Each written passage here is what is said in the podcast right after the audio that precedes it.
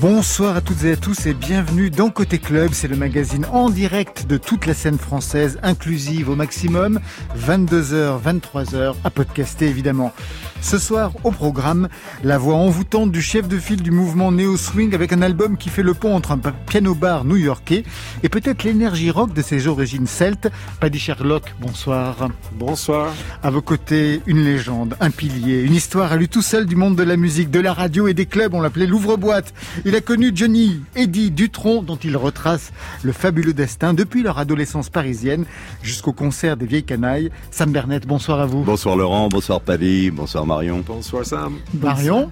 Salle de concert toujours fermée, mais ça n'empêche pas certaines de chanter, comme Cléa Vincent qui reprend Véronique Sanson chez Madame Arthur. On en parle avec elle vers 22h30. Voilà, vous savez à peu près tout maintenant. On entend tout. Bienvenue au club. Côté club, Laurent Goumard sur France Inter. Et on ouvre tout de suite avec un titre que vous avez choisi, Sam Bernet, parce qu'on vous a donné la playlist de France Inter. Vous qui avez travaillé sur Europe 1 et RTL, vous voyez comment on est, on est bien gentil. Oui, oui, voilà, donc on vous a donné la playlist de France Inter. Vous avez choisi. C'est moi qui commence. Alors, euh, j'étais ouvre-boîte certes, mais j'ai aussi été appelé gentleman fermeur.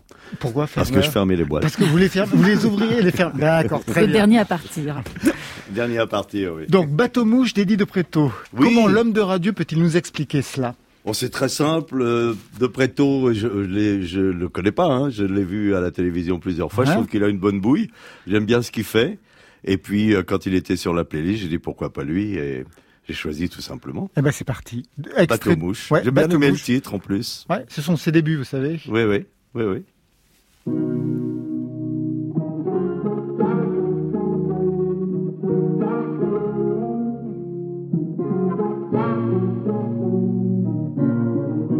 Quand j'étais gars trop moche, chantant sur bateau mouche Avec un dans les poches, faisais moins la fine bouche. Je prenais toutes les avances, de sourire pas très cash. Fallait bien que je mange pour apaiser ma soif.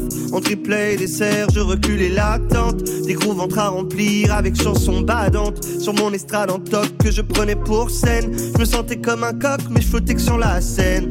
Maquillé au pinceau, solo pour mariage. Avec costume Célio et l'odeur du fromage. Je posais comme il faut, les gens menaient pas large. Je me sentais parfois trop entre rêve et noyade. J'étais lui qu'on ne voit pas, glisse entre les tables. J'entends du Rihanna avec un accent grave Qui sourit à chaque fois pour faire plaisir mesdames. Faudrait pas que messieurs se sentent dragués par moi. Quand j'étais personne Plein de petits tafs d'automne Je rêvais d'idole Je me voyais déjà en haut. Quand j'avais personne Qu'une soif qui déborde Je rêvais des tonnes Je me voyais déjà en haut. Et c'était beau. Début, début, début. Beau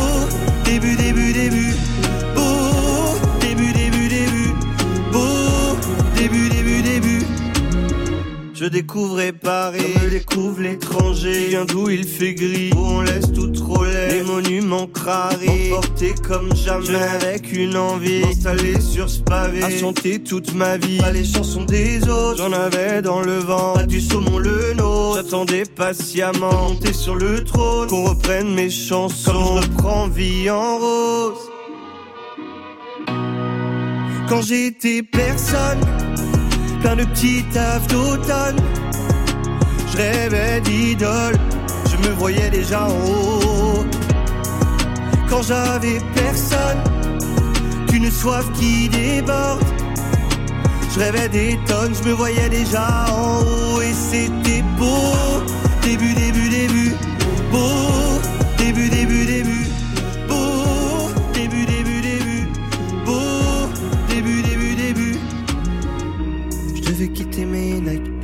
Le bateau. Ce n'était pas assez classe pour l'image de ce show. Je n'avais qu'une hâte, leur montrer ce que je vaux. Montrer combien je fake, les gens le manalo. Le soir, je m'improvisais, la vedette du bateau. En maquillant mes souhaits, au parfum du ghetto. Tous les soirs, je trinquais, rêve fou de mon ego. En attendant, je réglais mes grands rêves au chapeau. Quand j'étais personne, plein de petits tafs d'automne. Je rêvais d'idole, je me voyais déjà en haut. Quand j'avais personne, qu'une soif qui déborde. Je rêvais des tonnes, je me voyais déjà en haut et c'était beau. Début, début,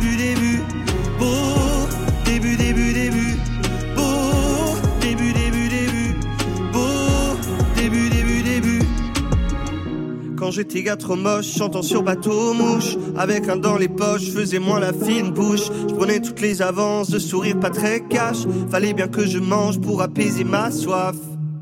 Paddy Sherlock et Sam Bernett sont nos invités de ce soir. D'abord, est-ce que vous vous connaissez l'un l'autre? Euh, non, moi c'est la première fois que je rencontre Paddy, mais on vient de discuter ensemble. On Ouais. a beaucoup de points communs. Voilà. L'Irlande notamment Bah, L'Irlande, on vient de discuter. Il a un oncle qui habite à- à une- euh, dans une ville à côté de Carrickfergus, Oui. où moi j'ai j'ai habité euh, très longtemps dans, pendant mon adolescence. Et puis, euh, et puis là, de la famille dans le nord de, de l'Irlande. Et donc on a parlé un petit peu de tout ça, et j'ai retrouvé un, un Paddy en, en pleine forme. Moi, j'ai trouvé un Sam avec un autre intérêt en commun, c'est, c'est que il a fait son livre sur les vieilles canailles et moi j'ai joué euh, avec euh, Yarol. Yarol Poupeau, qui était bien sûr chez, un des chez- guitaristes. chez FFF, donc Ah, qui était le c'est pour guitariste cette raison, de bien sûr. Et fait- après la mort de Johnny, j'ai fait un concert euh, où on a fait, où il y avait FFF, on a, on a joué avec l'orchestre de Johnny. C'était un hommage à, à Johnny après, son, Ouais. après sa mort. Oui. Alors Sam Bernett, c'est toute une vie passée dans, à côté, sur, autour de la musique, à la radio, dans des bouquins consacrés à Johnny, Renaud, Eddie Mitchell, Jim Morrison, mais aussi auteur de chansons, directeur de label, patron de boîte de nuit, le Malibu, le Boost Palladium, le Martins, Le Rock'n'Roll l'Élysée, Circus. où Jim Morrison est mort. Vous étiez là ce soir? J'étais là ce soir-là, c'est moi qui l'ai découvert. oui. Ça va faire 50 ans le, le- dans la nuit du 2 au 3 juillet. Vous avez même consacré un livre sur, Oui, sur j'ai cette fait histoire. une Ouais. bio de Morrison. Oui, parce qu'il y avait une légende comme quoi il était mort euh, Bah, il y a, ailleurs. il y a ouais. eu plusieurs versions, sauf que petit à petit, tout le monde euh, reconnaît que ma version est, est la version officielle. Dont Marianne Faithfull d'ailleurs, Ah, qui a accrédité cette qui a version-là. accrédité lors d'une interview à la BBC. Elle a dit qu'effectivement, ce soir-là, elle était à Paris et que Jim était mort au dans le circus d'une overdose. Il y a eu d'autres gens, d'autres personnes. Le, le manager des Doors lui-même, qui était venu à Paris le lendemain de la mort de Jim, puisqu'il avait été appelé euh, à, à venir euh, reconnaître le corps. Euh, on lui a dit... euh, enfin, il m'a dit à moi beaucoup plus tard que la, maison de disques Capitol lui avait demandé à l'époque de ne rien dire sur euh, la mort de Jim Morrison dans une boîte de nuit à Ouais, Paris. C'était ça le problème. ouais. Et, et comme l'album euh, LA Woman devenait, venait- allait sortir, euh, je ne pense que pour pas parasiter la, la sortie de l'album, on avait demandé à tout le monde de se taire et de dire que la version officielle c'était celle de d'Oliver Stone euh, dans, dans, dans le film Les Doors. Et à ce sujet, j'ai juste une petite anecdote. Je me suis retrouvé un soir dans un dîner d'anniversaire auprès d'une dame euh, d'une soixantaine d'années, 65 ans, bijoutée, parfumée. euh, très élégante et comme j'étais son son son voisin de, de table, je me suis présenté et elle me dit je m'appelle Madame Stone et pour rire je lui fais comme Oliver. Elle me dit mais c'est mon fils. et donc c'est une française, elle Oui, s'exprime. euh, bien sûr, lui aussi s'exprime Bien très bien. sûr, très, ça s'exprime très bien en français. Donc je, je lui dis ah bon très bien, bah écoutez c'est drôle. Et puis bon qu'est-ce que fait votre fils actuellement? Elle me dit elle prépare un, il prépare un, un film sur les Doors. Et je lui dis bah écoutez. S'il a envie de- de- d'avoir la, la fin, la, la vraie fin de Jim Morrison, je vais vous laisser mes coordonnées. Éventuellement, vous dites à votre euh, fils de m'appeler. Et il m'a jamais appelé. Tu parles. Paddy Sherlock, c'est une autre histoire qui commence en Irlande, euh, la Royal Music Academy, puis des groupes de jeunesse, on va parler de tout ça plus tard. Mais avant d'arriver à Paris, euh, dans les années 80, au milieu des années 80, en 86, avec votre trombone, votre guitare, qu'est-ce que vous veniez chercher à Paris à cette époque, en fait? Ah, ok. Euh, L'aventure, la, la romance Il y avait dans les années 80, il y a beaucoup beaucoup de monde qui ont émigré, qui ont quitté l'Irlande. Il y avait beaucoup de chômage. Le grand parti sont allés à Londres euh, ou en Boston, New York pour travailler sur les chantiers. Euh, à Londres, dans les, les, finances, c'était le, le miracle de Thatcher, dites. Et moi, j'avais aucune envie d'aller là-bas pour le miracle de Thatcher. Donc, j'ai préféré voir ailleurs. Et j'avais une idée très romantique de Paris après James Joyce, Samuel Beckett, Oscar Wilde et tout ça. Donc, je me voyais en artiste et je dis, tiens, Paris m'appelle et, et je suis venu à la recherche d'aventure et de, et de, de autre chose, juste pour, pour, pour voir autre chose. Ça s'est confirmé, ouais. et, la, la romance, pas la romance, euh, l'amour, j'ai trouvé ça aussi, heureusement. On trouve mais, tout à Paris. Mais, mais la, la romance, le, rom- le romantique, le, le- tout, tout ce qui est différent et, et coloré, et, euh, Ça a marché? Pour vous Moi, je suis toujours là, Ben oui. plus de 30 ans plus tard. fait. donc oui. Alors vous, c'est le chemin inverse, hein, Sam Bernet. Vous avez travaillé au New York Times à Paris, puis à New York, New York, oui. dans les années 60. Et moi, je me suis demandé, est-ce que vous avez fait de la radio à New York? Parce que je vous pose cette question parce que quand vous revenez en France, toujours dans les années 60, vous allez devenir un pilier de RTL, le super club, déjà club RTL. C'était vous pendant 15 ans. Il y a eu aussi Europe 1. Est-ce que l'idée de la radio est née aux États-Unis? Oui, absolument, bien sûr. Euh, la- pour moi, la radio américaine dans les années 60 et spécialement à New York, c'était la radio avant tout. C'était la- la- l'arrivée du rock and roll, c'était euh, les disc jockeys complètement fous à l'antenne, etc. Donc moi, j'étais passionné de radio. J'ai même rencontré euh, un des plus grands, euh, Wolfman Jack, euh, à- à- en Californie, et, Tom, et, euh, Tom- euh, Tommy euh, Murray the Key, qui était un grand, grand euh, disc jockey new-yorkais. Et donc j'étais, j'étais pris par la radio, et je me suis dit à ce moment que bon, j'avais, j'étais parti pour être journaliste en fait. Hein, New York Times. Et puis euh, je me suis dit si je dois faire de la radio, euh, c'est ce que je veux faire absolument. Donc je suis rentré en France en 65 et puis euh, bah, j'ai par une grande chance, euh, je suis rentré à RTL euh, où je suis devenu euh, l'assistant d'un corps un très grand disc jockey qui s'appelle le président Roscoe.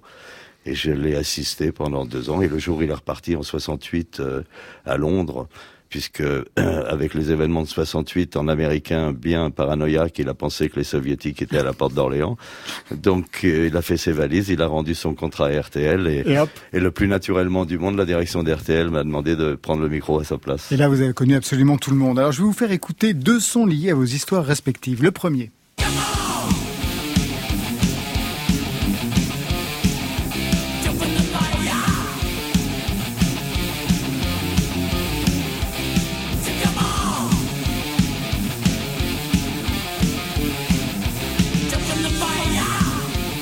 C'est un son pour vous, Sam Bernet. Metallica. Ah oui, bien sûr, mais j'osais même pas euh, le dire. Ah bah, c'est quand même énorme. Oui, oui, c'est énorme, c'est énorme. euh, C'est vous qui avez découvert Metallica, en tout cas pas vraiment le découvert. label. Le- le- Vous aviez créé un label. J'ai créé un label qui s'appelait Bernet Records et j'ai euh, produit et Les deux distribué les deux premiers albums de Metallica, dont un est aujourd'hui euh, collector euh, à cause de sa pochette qui avait été mal imprimée euh, en France, euh, alors qu'en Angleterre la couverture devait être euh, bleue, bleu pâle. Euh, notre imprimeur dans, dans, dans la précipitation, puisqu'on devait sortir l'album très vite, euh, s'est trompé dans les couleurs. Il a sorti la pochette en vert. Ce qui fait qu'au bout, on était obligé de sortir l'album, on l'a- sorti euh, tel quel. Et euh, petit à petit, euh, et au fur et à mesure, et quand les années passaient, les gens recherchaient cet album en Bien particulier. Et j'ai été, on m'a signalé qu'il y a très peu de temps que sur euh, eBay ou sur euh, un, un- site de, de vente d'occasion de, de disques, le, le- il était monté à 2 ou 3 000 dollars ou quelque chose comme ça. C'est une bonne affaire. Un autre son, il est pour vous, bien sûr, euh, Paddy Sherlock. Kiss my girl by the factory wall. Dirty old town. Dirty old town. Clouds are drifting. Alors c'est un son qui est lié à un événement douloureux et difficile, Oui, c'est la première fois que je l'entends depuis le jour même. Donc, euh, C'est la oui. cérémonie d'enterrement de, de Charb. The Sharp, oui, et ça me fait très triste tout à coup. Euh, C'était un bon ami. J'étais surtout là. Mon, mon grand ami, c'est Patrick Palou. Euh, et je le connais depuis. On était étudiants ensemble, euh, bon, pas dans le même sujet, mais euh, je le connais depuis aussi longtemps que ça. Et c'est lui qui a amené Sharp à mes concerts. Tout à fait, Et ouais. Il adorait mes concerts. Et chaque fois, il était là et c'était Dirty Old Town, Dirty Old Town. Donc je le faisais ça pour lui. Et quand il est mort, Patrick m'a téléphoné pour me demander de faire la musique pour le- l'enterrement. Et il m'a dit, bien sûr, Dirty Old Town. Et c'est la dernière chose que l'on entend euh, lors de cette cérémonie pour, euh, oui, pour et, Charb. et- et- et c'était, c'était très très dur parce que j'étais là avec, on était 17 musiciens Oui. et j'ai fait en fanfare. Donc plutôt brasse et, batterie et tout ça, moi la guitare et je chantais.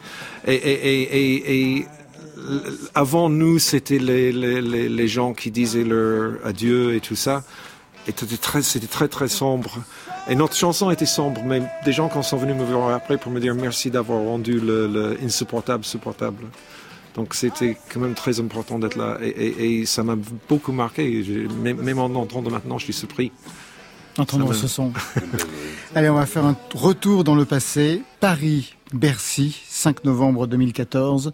Le décor du Conseil des vieilles canailles. Vous l'avez encore dans les yeux, Sam Bernett? Oui, oui, bah oui, évidemment. Ah. Évidemment, c'est là où j'ai eu le flash de les voir tous les trois ensemble, à peu près 77 Le ans. décor, vous vous rappelez? Bah, un grand bar, euh, Un jukebox. une jukebox par lequel ils sont entrés euh, tous les trois euh, au début de concert. Et puis cet orchestre formidable qui est l'orchestre de- d'Eddie Mitchell, euh, dirigé par Michel Gaucher euh, au saxophone, magnifique. Et puis cette entrée, euh, cette entrée sur scène. Et là j'ai eu un flash, je les regarder à tous les trois à 77 ans et tout est revenu en arrière. J'ai dit mais ils ont eu un parcours extraordinaire, c'est un, un destin absolument fabuleux. Il faut absolument raconter cette histoire. Ouais, parce qu'en fait, euh, la boucle est bouclée puisqu'ils se sont tous connus à la même époque, à l'âge de 15, À 16 ans. 15 ans. Il y a 15 000 spectateurs. Ouverture, c'est Crack Boom U de Dutron. Dernier titre, c'est Toute la musique que j'aime de Johnny. Et au milieu, Vieille canaille, un titre en hommage à Gainsbourg, comme une sorte de parrain. Un peu, oui, puisqu'il a fait un duo avec Eddie Mitchell. C'est une vieille chanson américaine, hein, euh, les. Et donc, euh, il avait repris ça avec euh, Gainsbourg. et ils- ont, évidemment, c'était symbolique ce soir-là. Fallait absolument chanter Vieille canaille.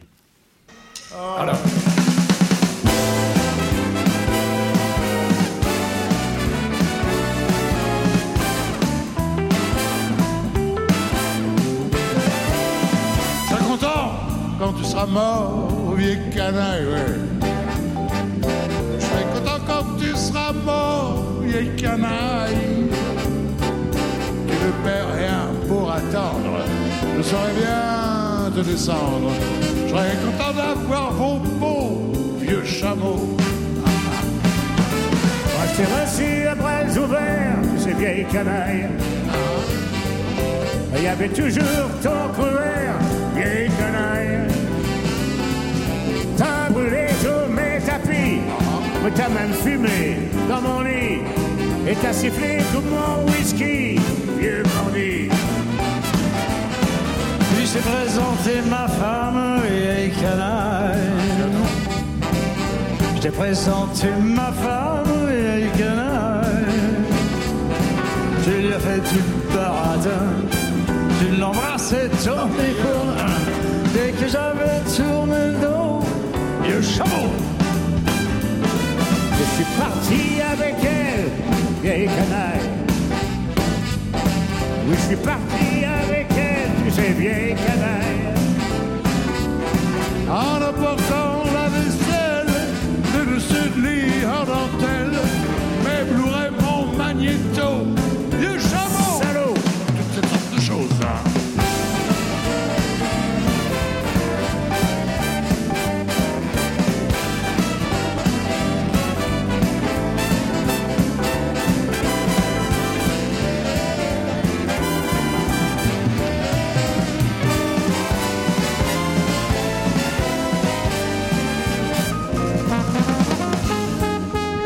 Vieille canaille, c'est le titre de ce livre aussi, Sam Bernett, qui revient sur le fabuleux destin, sous-titre de pour euh, Johnny, qui est né en 43, premier disque à 16 ans, je le rappelle. Eddie Mitchell, né en 42.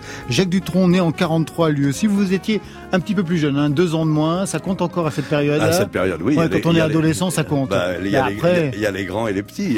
Après, on se rend compte y a que plus vous avez le même âge, exactement. Absolument. Alors vous revenez sur la naissance de leur amitié qui commence square de la Trinité à Paris, parce qu'en fait, ils se sont connus tous très jeunes.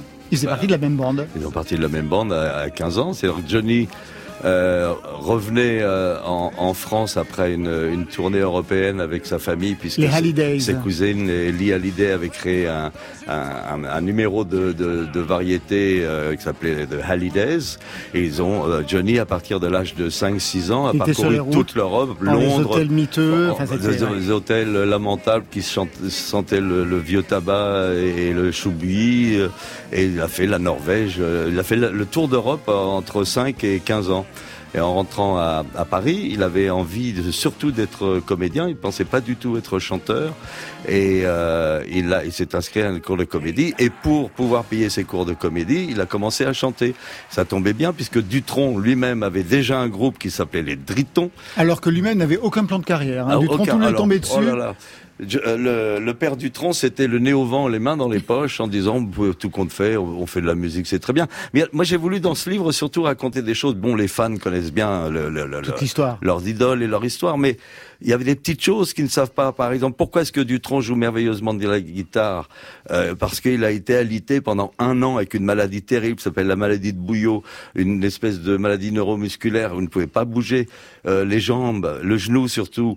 Et, et- et il a pris de la guitare de son frère et pendant un an, il a appris à jouer de la guitare. Ce qu'on ne sait pas non plus, euh, c'est que Johnny, euh, tout petit, a avalé des, des paillettes de- de- de- de- d'acide euh, et- et qui, qui aurait pu lui brûler les cordes vocales, il serait jamais devenu chanteur. Ce qu'on ne sait pas non plus, c'est qu'Eddie Mitchell, qui est issu d'un milieu plus que modeste, euh, le 15 du mois, pour faire manger tout le monde, la mère mettait de, de la mie de pain dans des bols de vin rouge, et c'était le repas du soir, le 15 du mois, à partir du 15 du mois. Mais il y avait tous des problèmes financiers parce que Johnny allait chercher par exemple dans la fontaine de Trévis les pièces que les touristes allaient chercher pour pouvoir nourrir La- sa la- famille. Lorsqu'ils étaient à Rome, euh, la, la nuit euh, tombée, Johnny s- partait de l'hôtel et, et allait euh, plonger euh, ses mains dans la fontaine de Trévis pour récupérer les pièces. C'est pour ça que c'est aussi leur réussite, c'est aussi l'histoire d'une revanche sociale. C'est pour ça que c'est un fabuleux destin. C'est une revanche sociale. Ils viennent tous les trois d'un milieu très modeste, parce que même Jacques Dutronc, qui est le fils d'un ingénieur, euh, dit qu'il a dormi dans la chambre de ses parents jusqu'à l'âge de 13 ans, parce qu'il n'y avait que trois pièces dans, dans l'appartement.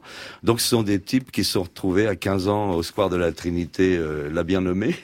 Et... euh, et, euh, et- l'un avait une guitare, Johnny s'est approché, euh, euh, Mitchell qui travaillait pas très loin dans une agence du Crédit Lyonnais les a retrouvés un jour autour d'un flipper et ils sont devenus potes euh, euh, jusqu'à jusqu'aujourd'hui quoi. Puis Johnny et, et, et Dutronc faisaient du trafic, ils allaient piquer dans les booms euh, les, les, Les disques, disques, ils les ça, revendaient, ils les ouais. revendaient ailleurs. D'ailleurs, c'est comme ça qu'il y a eu une embrouille avec Bah, Eddie bah, Mitchell. bah. Ils se sont cassés la gueule puisque chez Eddie Mitchell, Johnny commençait à piquer des trucs pour les. Ouais. On apprend absolument tout ça. euh, oui, oui, c'est- non, mais ce qui est extraordinaire, c'est cette fraternité, mais vraiment cette amitié en, Indéfectible, jusqu'au indéfectible jusqu'au jour, jusqu'au jour d'aujourd'hui. euh, Ils même se téléphonaient régulièrement le mardi au tout téléphone. le mardi, Eddie appelle euh, Jacques, ils ont une conversation. Bon, ils s'appellent aussi entre temps pour d'autres choses, mais le mardi, c'est un rendez-vous téléphonique euh, depuis des années. Et puis, ils- sont restés. Alors, ils disent toujours, euh, de- évidemment, quand on a commencé à être connu, la presse a essayé de nous embrouiller, Voilà, de les nous uns mettre, contre les enfin, autres. les uns contre les autres, mais pas du tout. Nous, on se retrouvait on, dans des dîners, on picolait, on faisait de la musique, et c'est tout ce qui comptait pour nous. Avec Johnny, c'est une histoire quand même, une amitié entre vous qui date euh, sur près de 55 ans, parce que vous avez travaillé avec lui à plusieurs titres. Vous lui avez écrit notamment cette chanson.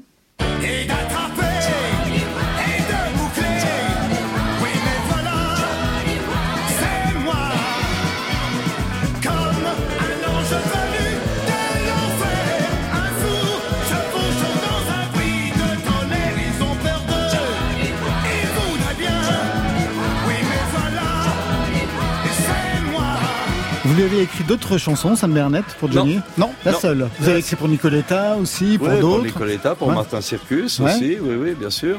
Euh, mais là, pour Johnny, c'était en 72, c'était après son, son, tr- son premier trip, euh, road trip euh, Johnny à, mo- Circus. à, à moto. Alors, Johnny Circus, Ça, c'est autre chose. On va en parler parce que c'est hallucinant. Vous connaissez cette période, le Johnny Circus, en 1972 de Johnny? Non, je, je connais très bien, bien la musique de Johnny, mais je ne suis pas expert de période. Donc, Vous connaissez bien cette musique-là musique. Ouais. C'est Johnny Ryder qu'on entend, là. Ouais. Alors, c'est la période de, de Johnny Circus en 72, vraiment vous lui consacrez un, un petit chapitre, parce que c'était une période absolument dingue, mais un vrai truc de dingue, de fou total? Il tombe amoureux, fou d'une montre religieuse, la choriste Nanette Workman, qu'on va retrouver des années plus tard dans Starmania, parce que c'est de la voix puissante de, de Starmania, elle joue le rôle du travesti. Une passion de folie jusqu'à jouer à la roulette russe dans un bistrot, avec de vraies balles dans le... Ils en étaient à un point de Oui, oui, folie. Oui, oui. C'était à, à Salon de Provence, euh, dans un restaurant qui s'appelait chez Gu. On allait régulièrement, euh, puisque c'était le seul établissement ouvert euh, tard pour réunir toute la troupe et aller dîner. Et euh, il fallait passer une espèce de gros rideau en velours euh, pour euh, aller aux toilettes. Et puis, euh, en passant euh, derrière ce rideau, je vois Nanette et Johnny en train de jouer à la, à la roulette russe. Et là, je leur dis, mais qu'est-ce que vous vous foutez? Et Johnny m'a dit, regarde, il ouvre le barillet, il y avait, il y avait une balle dans le barillet. Mais en plus, c'était sous influence. Enfin, c'était Ah bah, vraiment le, carnage un total. truc Elle a dû repartir en pleine dépression. Enfin, Ah bah, elle la, a été hospitalisée en pleine dépression. euh, ça a été, ça a été un cauchemar et en Parce même que vous temps. étiez, ah oui, parce que voilà, parce que vous étiez, le, présentateur, vous étiez le présentateur. C'était l'époque où on aurait pu faire ça, être Marion, être les Monsieur et Madame Loyal des Des- concerts. Bah, pendant trois, quatre mois sur la route, moi je, je partais avec le Johnny Circus, dont le sponsor principal était RTL à l'époque. Et donc comme j'avais mon émission quotidienne, on m'avait dit tu vas suivre euh, la caravane, tu ferais ton émission dans chaque ville où vous passerez. Et Johnny m'avait dit bah puisque tu viens avec nous, je l'avais déjà présenté dans les spectacles précédents. Il aimait bien à l'époque parce que je présentais à l'américaine. Alors je faisais siffler les gens, je faisais taper, des- je faisais reprendre des refrains, je faisais chanter. Il adorait ça. D'ailleurs il me regardait en coulisses et puis de temps en temps je, je le regardais en disant bon on y va. Il me faisait continue, continue, continue. Pour le chauffer. Et, oui, pour le, et donc euh, j'ai suivi la, la tournée euh, du Johnny Circus et puis j'étais sur scène tous les soirs. Donc ce, ce, ce, ce soir-là, euh, ce fameux soir à Grenoble où il a fallu que je reste pratiquement euh, trois heures, euh, quatre heures sur scène parce que Johnny avait disparu. Alors, euh, il avait disparu où, quand, comment, je ne sais pas. En tout cas, il n'était pas là. Moi, j'étais sur scène, les musiciens avaient commencé et on me faisait des signes. Alors, il y avait une première partie avec Ange et Nanette Workman aussi qui faisait son numéro et puis il y avait un entracte. Donc là, on était peinard. Et on s'était dit, pendant après l'entracte, il va arriver, quoi. Avait- on est allé à l'hôtel voir si, si c'était endormi. On a fait tous les bars pour voir si éventuellement il n'était pas écroulé sous une table. Et puis, rien, pas de Johnny. Et on s'aperçoit très rapidement que euh, a disparu. Et on recherche son secrétaire Sacha Roule va à la gendarmerie. La gendarmerie nous rappelle et Johnny est, en train de prendre un avion à Grenoble pour Londres parce qu'il veut retrouver Sylvie Vartan. Ils sont en instance de divorce. Et comme tout va mal, il veut absolument aller. Et, et nous, on est sur scène pendant ce temps-là. Et, et moi, je fais chanter les gens et je et je fais épeler le nom de Johnny. Alors les filles, vous allez dire J. Alors J. Et les garçons, vous allez dire H. Et comment s'appelle-t-il? Johnny. Et je regardais, il n'est pas là. Alors avec et comment s'appelle-t-il? Hallyday. Alors etc. Et à la fin, j'ai fait une espèce de de voice avant l'heure. C'est-à-dire que j'ai dit dans la salle, est-ce qu'il y en a qui connaissent par cœur les chansons de Johnny Alors évidemment, ouais, ouais, ouais. Et je me suis retourné vers Mickey Jones et Tommy Brown, qui étaient les, les chefs d'orchestre de Johnny à l'époque. Je dis, on, on les fait. Et il me dit, oui, oui, oui, oui. Et je regardais toujours. Et ça a duré trois heures, trois heures et demie. Il était déjà deux heures du matin. On avait, j'étais monté sur scène à, à 10h30, à 11h. Euh, et, euh, et donc ça chante et ça continue. Et là, j'en peux plus. J'ai dû perdre euh, 10 kilos. Et, et on, là, on offre des t-shirts au, au machin. on offre- et- la, la caravane c'est incroyable. Et d'un seul coup, euh, je regarde et, et on, on me dit euh, viens, viens, viens, viens. Donc Tommy Brown et Mickey Jones continuent à jouer, à jouer, à jouer. ouais. Je descends et il y a un taxi et Johnny sort, regarde, Ah oui. ne regarde personne, file dans sa loge. C'est une grande, très belle caravane. Il y a trois petites marches. C'est important parce que lorsque 20 minutes plus tard, il va ouvrir la porte, magnifique, coiffé, maquillé, splendide. Il ouvre la porte, il reste sur ces trois petites marches et il me regarde et me fait Alors Sam, on y va? Vous Vous avez vécu des concerts aussi particuliers Vous? Pas à ce point-là, Ça- Ça, c'est j'imagine. un record. Ouais, ça, ça, c'est vraiment un truc dingue. Et, et en plus, c'est Johnny Hallyday, donc c'est c'est c'est pas n'importe qui. C'est c'est. Bah, sinon, n'importe qui, Euh, les gens seraient partis, je peux vous garantir. Non, qui, c'est- peut, qui est-ce qu'on peut mettre à sa place? C'est ça le truc. Donc, donc, c'est- Sam Bernett, il a fait une salle. Bravo Sam. Ouais. Mais c'est comme si Jagger été disparu ou quelque chose. C'est quand même. Bah, énorme. quand même énorme. Alors, vous racontez plein d'autres concerts, et puis, c'est- parce que, en fait, ce qui les lie aussi, entre autres leur amitié, la revanche sociale, mais c'est aussi le sens de la déconne et le sens presque du surréalisme belge. Vous parlez notamment de concerts, les galas-concerts, les Les galas- galas-galères, les galas-galères. C'est-à-dire, quand on débute, c'est toujours la foire, on va dans des trous perdus, il y a même pas de scène, il y a même pas de projo, enfin, il y a rien. Mais notamment, vous racontez, et celui qui est le maître là-dedans, c'est Jacques Dutronc. Ah bah, il fait des concerts, il arrive, parce que bien sûr, on lui jette des tomates, il arrive avec ses propres provisions, et dès qu'on lui jette une tomate, au lieu de les ramasser, de les renvoyer, lui-même, il a Bah, ses cajots et il les balance. Il fait des concerts en slip. Il fait des concerts en soutane. En soutane, oui. Il fait, il fait des concerts avec du papier hygiénique, Il, il- se lance- prépare des spaghettis sur scène. Et à la fin, il a une salle de japonais parce qu'il passe dans un cabaret parisien et il, chante la Marseillaise. Il les fait lever. fin. Alors les Japonais ne comprennent rien et vite le personnel de la salle fait levez-vous, levez-vous et vous avez des Japonais au garde à vous en train d'écouter la Marseillaise de Jacques Dutronc. Mais non, mais il y a ce concert, un des concerts au Touquet tout au début. Alors on lui demandait de venir faire des concerts, mais il avait qu'un titre. Il avait quatre chansons, il devait durer 60 minutes. Alors il avait des contrats où il devait. Alors il rajoutait, la cha- il chantait des, des chantons de Mireille Mathieu euh, à sa façon. Il faisait Carl est belle, Carl est belle, dans sa robe de mariée. Il chantait de- toutes sortes de choses. Et à un moment donné, il, il, il, il voulait plus faire de concert. Alors il Putain, il envoyait, avait que quatre titres. il envoyait ses copains à sa place. Et la- le, le garçon qui aurait dû être le chanteur de Et moi et moi s'appelle Adi Calafat. Donc il a, il- c'est un vieux copain de Dutronc de la Trinité. Ils ont traîné ensemble depuis toujours. Et, et, et, et Calafat était le bassiste du groupe. Et, et, Jacques lui avait dit bah, va chanter à ma place, va prendre la route. Moi j'ai pas du tout envie de prendre la route. Et un soir il, est, il est à Paris, il Il tourne en rond, il, s'emmerde. Et ils sont au Touquet, c'est pas très loin. Il les appelle, je vous rejoins.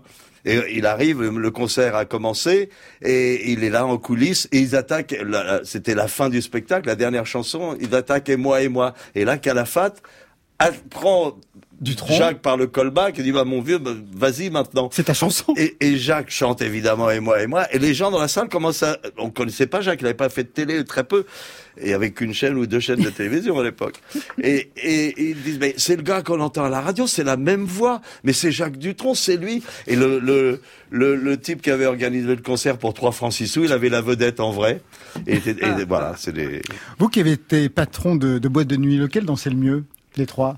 Lequel dansait le mieux Ouais.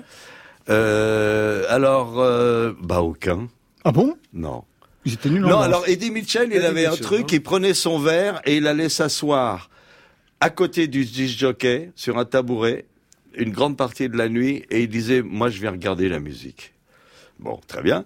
Mais il y a des heures comme ça, on dit des choses comme ça aussi. Hein. Euh, Johnny euh, ne dansait pas, mais il montait régulièrement sur scène. Moi, j'avais fait en sorte que toutes les boîtes où je suis passé, euh, je mettais des instruments sur une scène pour faire des bofs. Ce qui fait qu'on a eu des bofs formidables avec Gene Vincent, avec Carol Garner, avec des, des gens de passage à Paris qui faisaient l'Olympia et qui venaient ensuite. Et donc Johnny, lui, son truc, c'était euh, quelqu'un monte sur scène, je monte sur scène avec lui et je chante et je m'amuse. Euh, quant à Jacques, il ne sortait pas du tout. J'ai Ouais. jamais vu en boîte Jacques, jamais.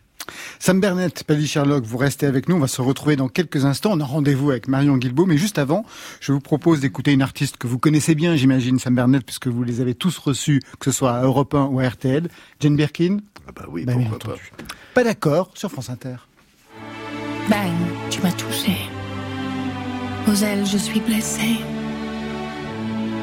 Et sans un remords, tu me regardes couler. Dans ce corps à corps, j'esquive les coups. Et j'exprime très fort mon désaccord.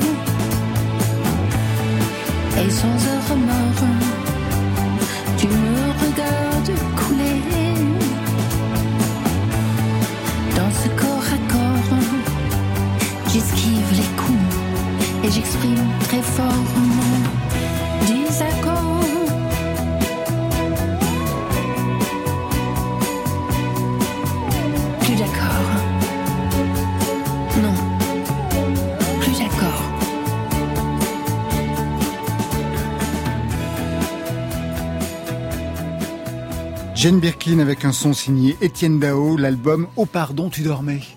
Le tempo? Côté. Club. 140 BPM. Côté club, Et la vie, elle a un tempo. sur France Inter. Et on garde le rythme avec Marion Guilbeault. Vous connaissez, j'imagine, Sam Bernett, euh, Véronique Sanson Oh oui, très bien. Oui. Bien sûr. Cléa Vincent? Peut-être pas. Alors, Non, non. Nouvelle Madame, génération. Ar- Madame Arthur, peut-être pas non plus. une autre peut-être, mais Voilà, pas celle-là. pas celle-là. Madame Arthur, c'est le cabaret le plus musical, le plus pétillant de Paris. Tous les jeudis soirs, Lola Dragonès, Odile de Mainville et Grand Soir revisitent en bonne compagnie le répertoire d'une icône de la chanson française. Après Étienne Dao avec Barbara Carlotti, c'est le tour de Véronique Sanson avec Cléa Vincent. Une Cléa Vincent qu'on a souvent reçue dans Côté Club. La dernière fois, c'était en mai 2020, Laurent, pour son dernier EP Tropicléa 2. Une Cléa Vincent qui a plus d'un point commun avec Véronique Sanson, dont celui-là.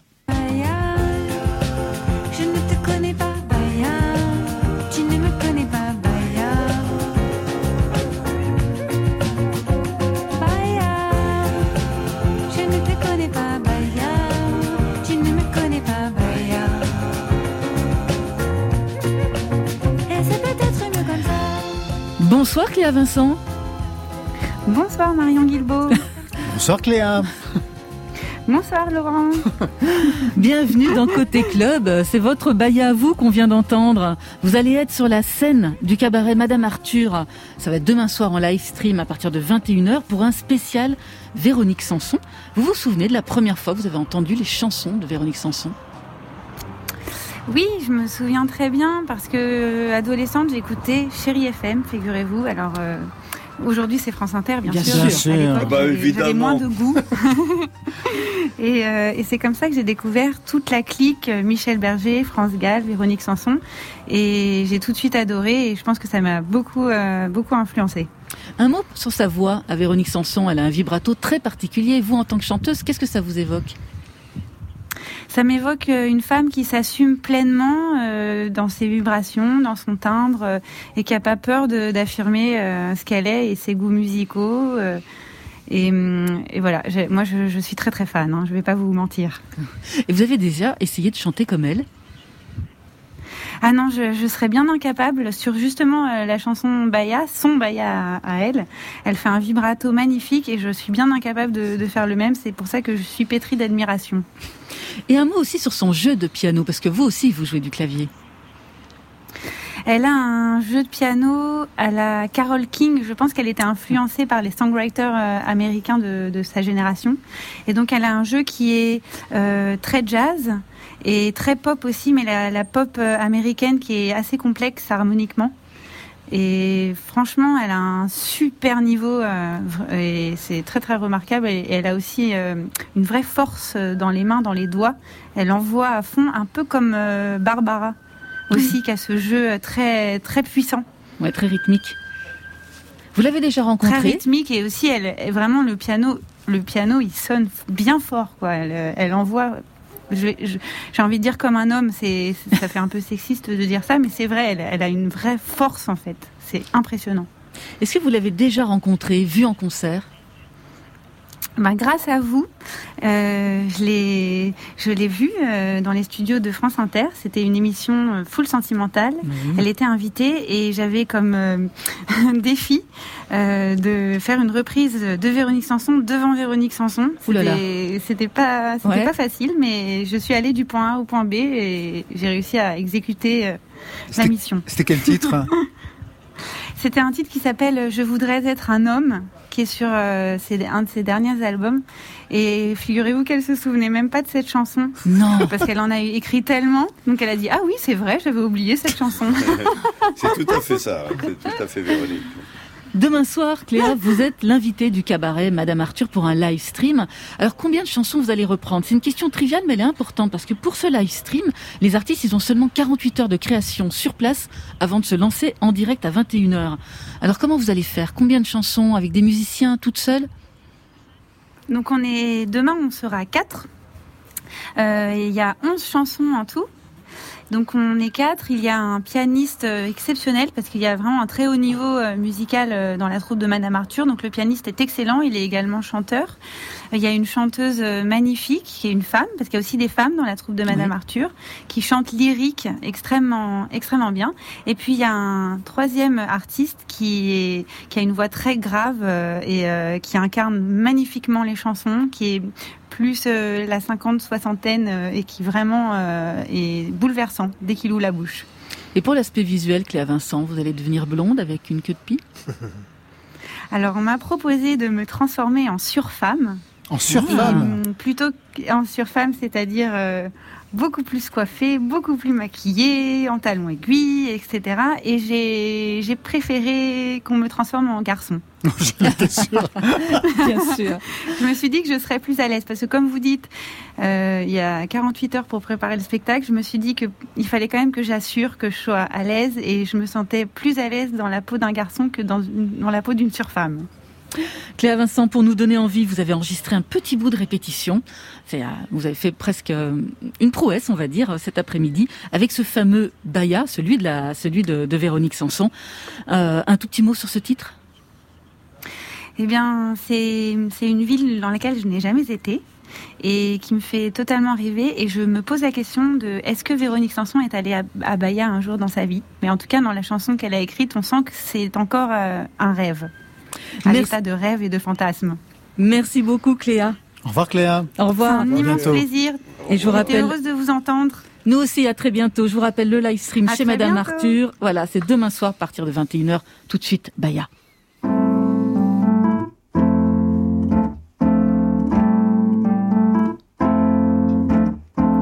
S'il te plaît, je voudrais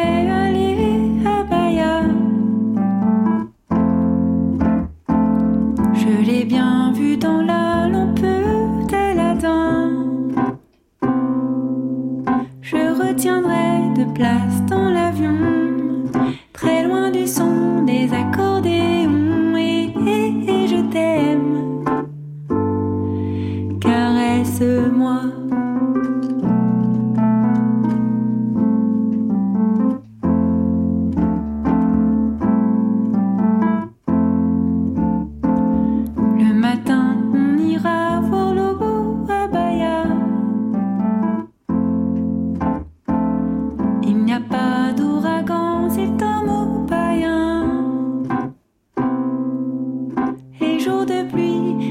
existe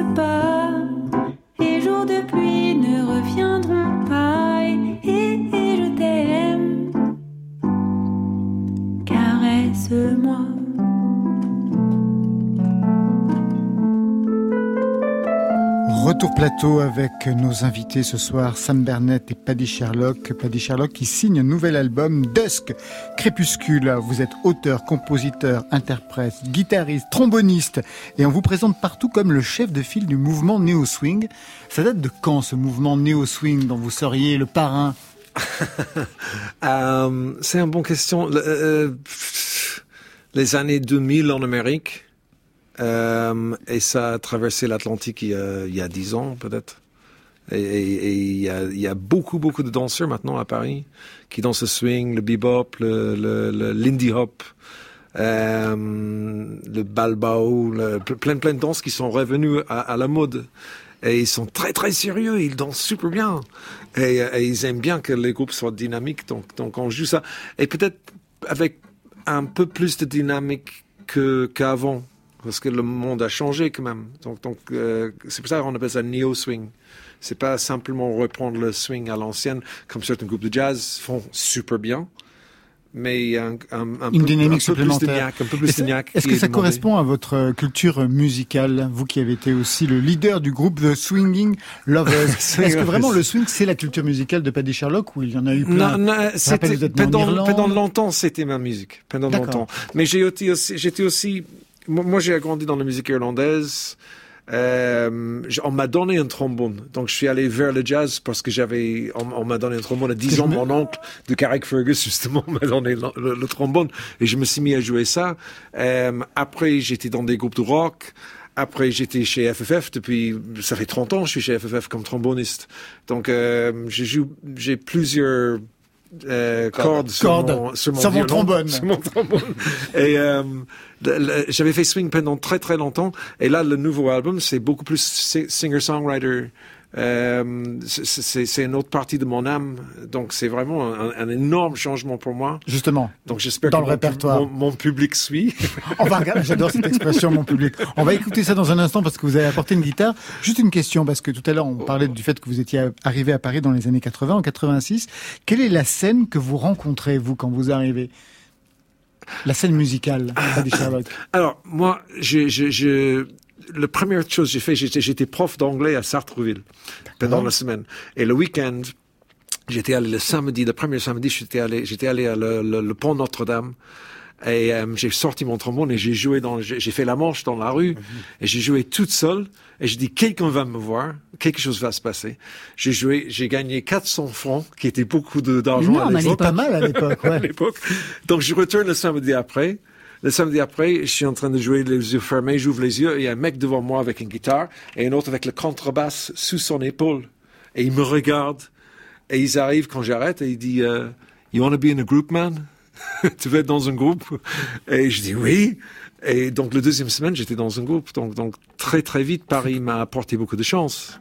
Et, et on m'a amené, eux m'ont amené dans un bar qui s'appelait Le Mazet. Le Mazet, c'était de rue Saint-Anne des Arts. Et c'était vraiment le, euh, c'était un zinc à l'époque. Et c'était le bar de tous les musiciens de la rue et de, de- beaucoup d'Américains, beaucoup d'anglophones. Euh, et les groupes formaient là. The Water Boys a formé là. Aujourd'hui, changement de répertoire. On va écouter tout de suite un extrait. chanson. Vous avez apporté la guitare, donc euh, on en profite. Bah, je préfère jouer que, chose- que parler. Non, non, non, mais on va parler ensuite. Le titre, c'est Last Time in New York. Last Time in New York, ouais. Ça raconte quoi Rapidement? Euh, le, le fin de, de l'amour euh, de, de, avec euh, une fille à New York, voilà. C'est une histoire assez ancienne. Peux imaginer. Mais euh, voilà. Paddy Sherlock, en live, c'est France Inter. Ok, je vais enlever ça parce que j'ai pas besoin. We had dinner at John's place. Ice cream licked at a leisurely pace. Immune to all the rat race. Last time in New York. Buskers out in Lincoln Park stepping out as it got dark, listening to all those dogs bark. Last time in New York, out to Brooklyn to visit with Maddie Peru.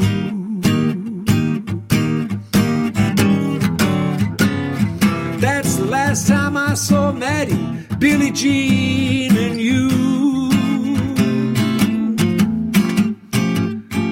Who'd have thought this perfect day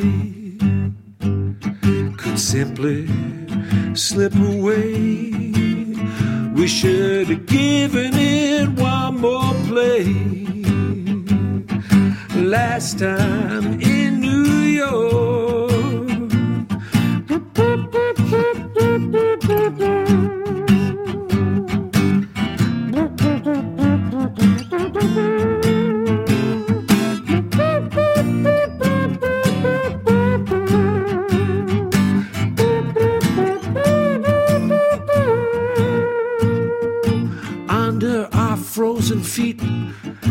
Crunch of fresh fallen snow.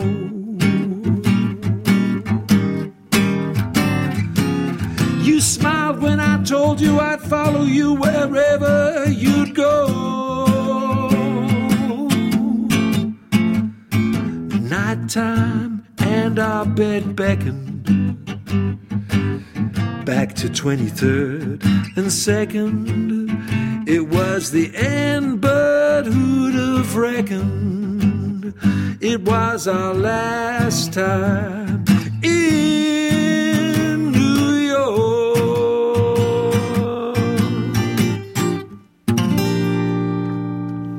Ah, merci.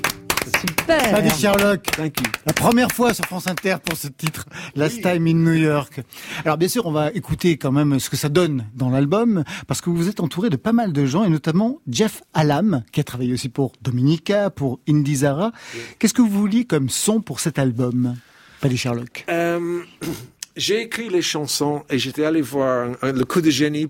Pour moi, était, j'étais allé voir Brice Rocher. Brisa Rocher qu'on a reçu ici aussi. Et c'est sur le Brice, label- c'est vous un êtes sur le grand, label de Brisa, depuis des années. Brice et moi, on travaille ensemble, on est très très proches. L'américaine à Paris. Et j'étais allé le voir et je dis, j'ai un album, je veux que tu produis pour moi. Et, et c'est parce que j'étais là à faire qui est-ce que je... Yarol, il avait produit le Yarol dernier. Poupeau, ouais. Il était très très bien, mais je voudrais autre chose. Et je dis, Brice, je pense à son album Takes, surtout. Je dis, ça c'est le son que je voudrais. Je lui dis, tu as déjà fait un album que je, avec le son que je voudrais. Est-ce que tu peux me faire ça? Donc c'est elle qui a monté, moi j'ai écrit toutes les chansons, mais c'est elle qui a monté le monde de cet album. C'est elle qui a dit, on va prendre Jeff, on va prendre Sal Bernardi au piano, qui était le piano et le, et la guitare de Ricky Lee Jones. Euh, Steve Forward à la guitare électrique, il y a un deux solos. Euh, et il a fait sinon c'est moi à l'ac- à l'acoustique. Ouais. Mais euh, c'est elle qui a qui a fait le the magic dust. Comment on dit ça en français La poussière magique. Pour, pour, pour faire que le monde de l'album ouvre. Donc- donc- Et bien justement, on voit ce que ça. On va, on va écouter tout de suite ce que ça donne. On écoute un autre extrait, Bottom of a Bottle, où on entend la voix de Brisa Rocher. Let's get down, let's get down to the bottom of the bottle. I ain't running, I ain't running. You just keep it coming. Let's get down, let's get down to the bottom of the bottle. And that ruthless Wednesday morning comes a creeping across the room. Hold my hand, try to make me understand. Don't say that you ain't got the words. We both know that that's for the birds. Ask me up to dance. Let's not miss this chance. The blows you take when swinging close are the ones that hurt the most. Un album crépusculaire, si on en croit le titre, Dusk. C'est un moment qui est inspirant particulièrement pour vous, le crépuscule. Oui, euh, je suis quelqu'un qui adore la nuit. Ouais. Mais je trouve toujours le moment où le, où le jour est fin, le, le crépuscule entre, entre chien et loup. J'ai un coup de blues à chaque fois. Et c'est un temps très très important pour éc- l'écriture. Pour moi, c'est un, un moment où- très inspiré. Donc, euh, je sais pas pourquoi c'est comme ça, mais c'est comme ça. Alors j'imagine que le confinement vous a touché en plein feu parce que je lisais euh, pas mal de portraits qui vous sont consacrés et chaque fois il y a marqué bête de scène, il faut le voir en concert, c'est vraiment phénoménal. Vous pensez aux prochaines scènes, ça arrive quand pour vous? Euh, Dès que possible, dès que possible, je suis, ça me rend fou. Je me suis réinventé un peu. En, en- en- j'ai, pris quelques élèves. Je, je, j'essaie de, j'ai jamais pensé de faire ça de ma vie. J'étais vraiment un musicien de scène et j'ai quelques élèves et j'adore ça. Euh, mais j'attends, j'attends que ça revienne. C'est terrible. Euh, j'ai un seul envie, c'est de tourner cette, cette, cette, Cet album, oui. Quelles sont les scènes parisiennes qui vous sont qui vous tiennent le plus à cœur Paddy Sherlock, là où vous vous sentez vraiment à l'aise? À l'aise. Euh, bah, j'ai fait tous les scènes entre, entre FFF et, et moi-même et, et, et tous les autres trucs. J'ai fait toutes les scènes de Paris. Donc si j'ai une scène que j'adore le plus, ce serait l'Olympia. Évidemment. Bah oui. Maintenant, je sais pas si on va me prendre l'Olympia. mais mais euh, ça, ça, la première fois que j'ai fait l'Olympia, c'était avec FFF et j'étais le, le deuxième album venait de sortir et c'était énorme. Et tout le monde voulait voir FFF et j'étais la première sortie sur scène dans le noir et je me rappelle l'énergie. Et, et, et, j'ai- j'ai- et pour moi, étranger, j'ai monté sur cette scène en disant euh, Charlie Parker, Louis Armstrong, The Rolling Stones, euh, tout, tout le monde a, a été sur ces planches ici. Et j'étais très, très touché par ça. Donc, euh, j'aimerais bien refaire. S'il vous plaît. Eh ben, ça sera le mot de la fin. Merci à vous tous. Merci, Laurent. Merci, Merci. Paddy Sherlock. Je rappelle Merci l'album beaucoup. Dusk. Sam Bernard, merci à vous. Merci à vous. Au revoir. Vieille canaille, c'est aux éditions du Cherche Midi. Et Marion Véronique Sanson, Parc Léa Vincent, c'est demain soir 21h en live stream sur le site de Madame Arthur. Côté club ce soir, c'est une canaille, oui, mais il est jeune, c'est Étienne Bertin à la réalisation, à la technique Mathias Alléon, programmation Marion Guilbault, Virginie Rouzic, Alexis Goyer et aux playlists Muriel Pérez. Demain, on a rendez-vous avec deux musiciens, deux artistes en pleine renaissance, Fears et Victor Solf. Marion Henri Salvador ressuscité dans Home Studio 1970-1975, fantastique compilation imaginée par Guido Dacidara pour le label Born Bad. Voilà, côté club, on ferme. Je vous souhaite le bonsoir. Alors à demain.